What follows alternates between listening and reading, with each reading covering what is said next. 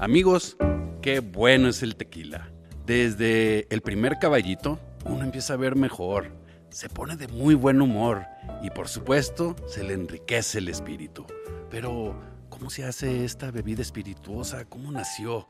Bueno, para aprender un poco más de esta cultura tan bonita de México y de Jalisco, hemos invitado a platicar al maestro y empresario tequilero eh, Gildardo Partida. Gildardo, gracias por permitirnos esta conversación acá con el respetable. Bruno, muchas gracias y me siento bien contento que nos hayas visitado aquí en tu casa, el Castillo de Tequila. Gildardo, eres un maestro tequilero, eres un empresario ya consumado en el área, eh, en el comercio, de la, en la producción y comercio del tequila. Pero cuéntanos, ¿Cómo empezaste en todo esto? ¿Viene de familia? Este, ¿Cómo fue que te involucraste en la venta, producción y venta de tequila? Gracias, Bruno. Primero nos echamos un tequila. Por supuesto. Sale. Como ya lo dijiste, con el tequila todo fluye mejor, ¿eh?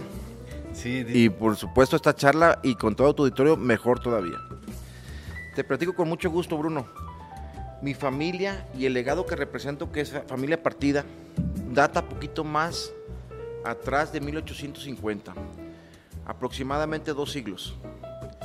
Desde mi, el abuelo de mi abuelo, don, don Donato Partida, tenemos registros que en sus parcelas ya plantaba agave, ya hacía todos los beneficios del campo y aparte, ¿qué crees?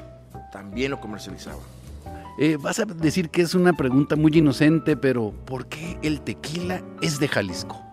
Para responder tu pregunta tiene muchos significados y bueno, tenemos que entender primero nuestro entorno, geográficamente donde nos encontramos y la primera, nuestra materia prima. Nuestra materia prima es, es una planta endémica. ¿A qué me refiero con endémica, Bruno? Es de que geográficamente solamente se da aquí, a nuestro nivel de, nivel de altitud que tenemos del mar. Otra, la cantidad pluvial que llega es pariente de los de los cactus, es semidesértica. Entonces, ¿qué es lo que pasa? No puede llover más, no puede llover menos. De hecho, nuestro agave, cuando, lo, cuando si lo pusieran poner de riego, se estresa. Si tiene menos agua, se estresa.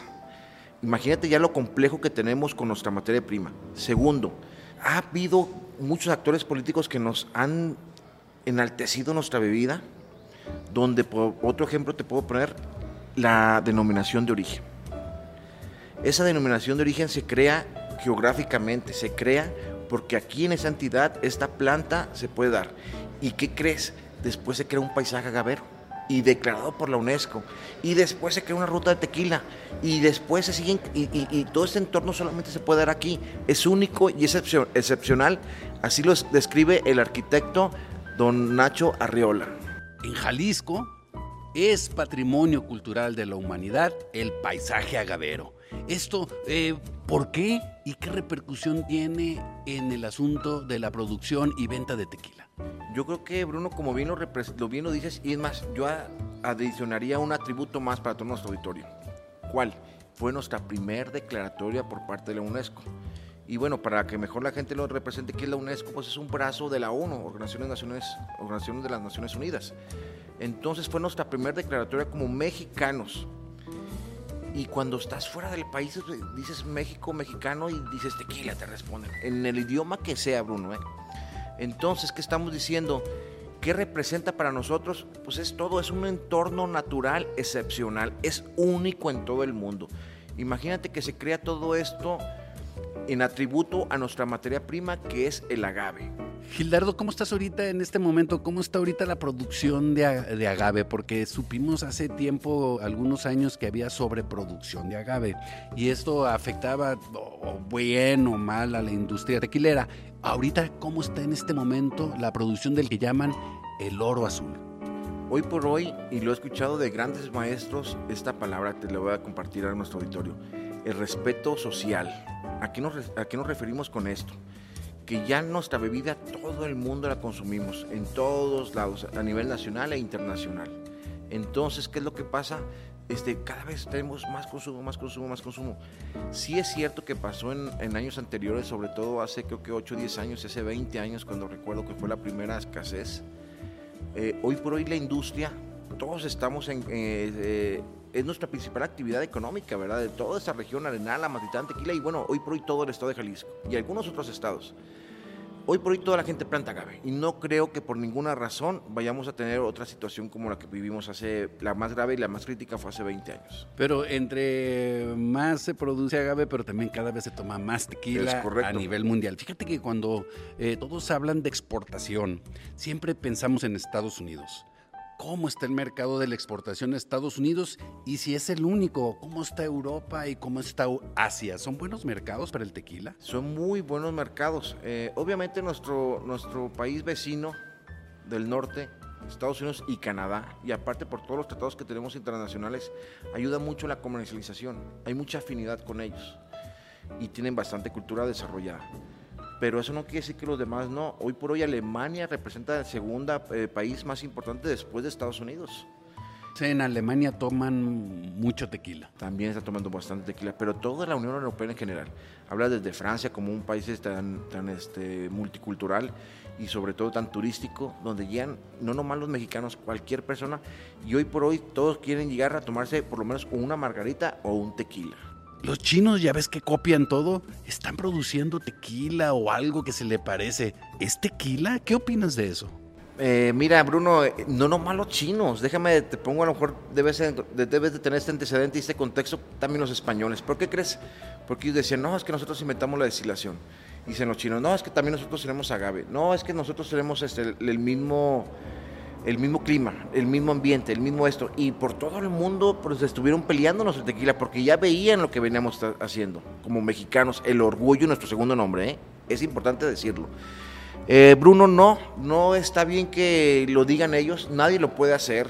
Hoy por hoy existen denominación de origen, hoy por hoy existen tratados internacionales, hoy por hoy existen reconocimientos y bueno, pues es nuestro segundo nombre como mexicanos, o sea, decimos México es tequila. Eh, de ninguna manera nadie más lo puede hacer, solamente los mexicanos y es de México y para todos nosotros. ¿Qué opinas de mm, todos esos artistas de la farándula en Estados Unidos que vienen y hacen su tequila y se lo llevan a comercializarlo? ¿Eso es bueno? ¿Eso es malo para la industria? ¿Qué opinas al respecto? Yo creo que todo esto, al último es muy bueno. Al final del día es muy bueno, te voy a decir por qué. Por la razón que ellos son de alguna manera son influencers, son gente conocida en, los, en sus diferentes medios, cada uno y es importante para la industria seguir creciendo y llegar a todos los sectores, a todos los nichos, por todos lados. Últimamente también me he dado cuenta que cada vez es más sofisticada la producción de tequila. Hay extrañejos, hay cristalinos. Eh, ¿Cómo va eso? Eh, ¿Sí se ha evolucionado? Eh, ¿Ya existían antes? ¿Qué me puedes decir al respecto? Ah, se ha perfeccionado bastante. De hecho, la industria se sigue profesionalizando y en todos los sectores, ¿eh? en, todo, en todos los procesos.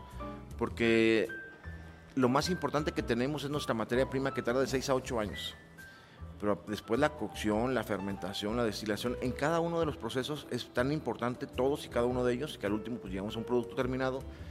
Y cada día, hoy por hoy, se sigue y se sigue profesionalizando la industria y además se sigue haciendo más extraordinaria. Eh, anteriormente, eh, la elaboración creo suponer que era más este, orgánica, más artesanal, pero por la misma producción y el crecimiento ha cambiado un poco. ¿Esto eh, demeritó a la calidad del tequila? ¿Cómo lo han manejado todo esto?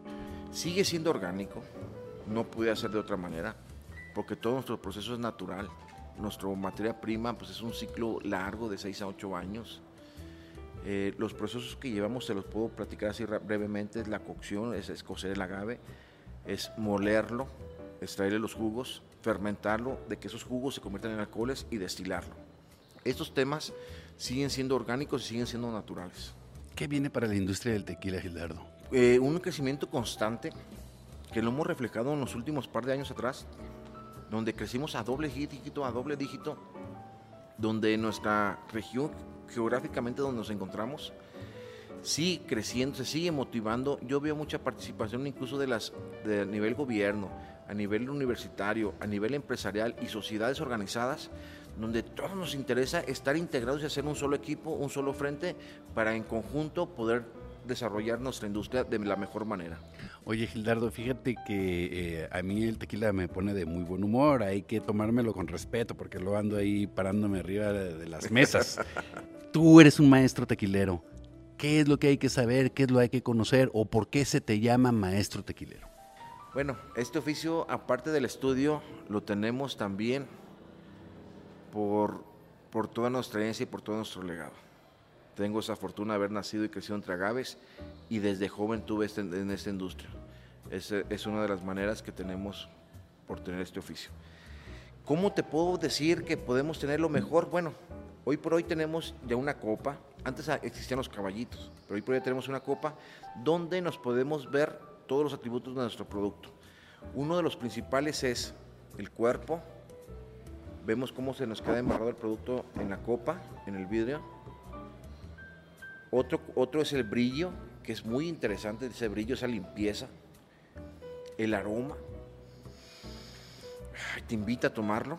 Acabe cocido, bueno. Desde olerlo me pone muy malo. complejo. Y por supuesto, probarlo. ¿Qué tal? Gilardo, maestro tequilero, muchas gracias por esta conversación acá en El Respetable. Salud.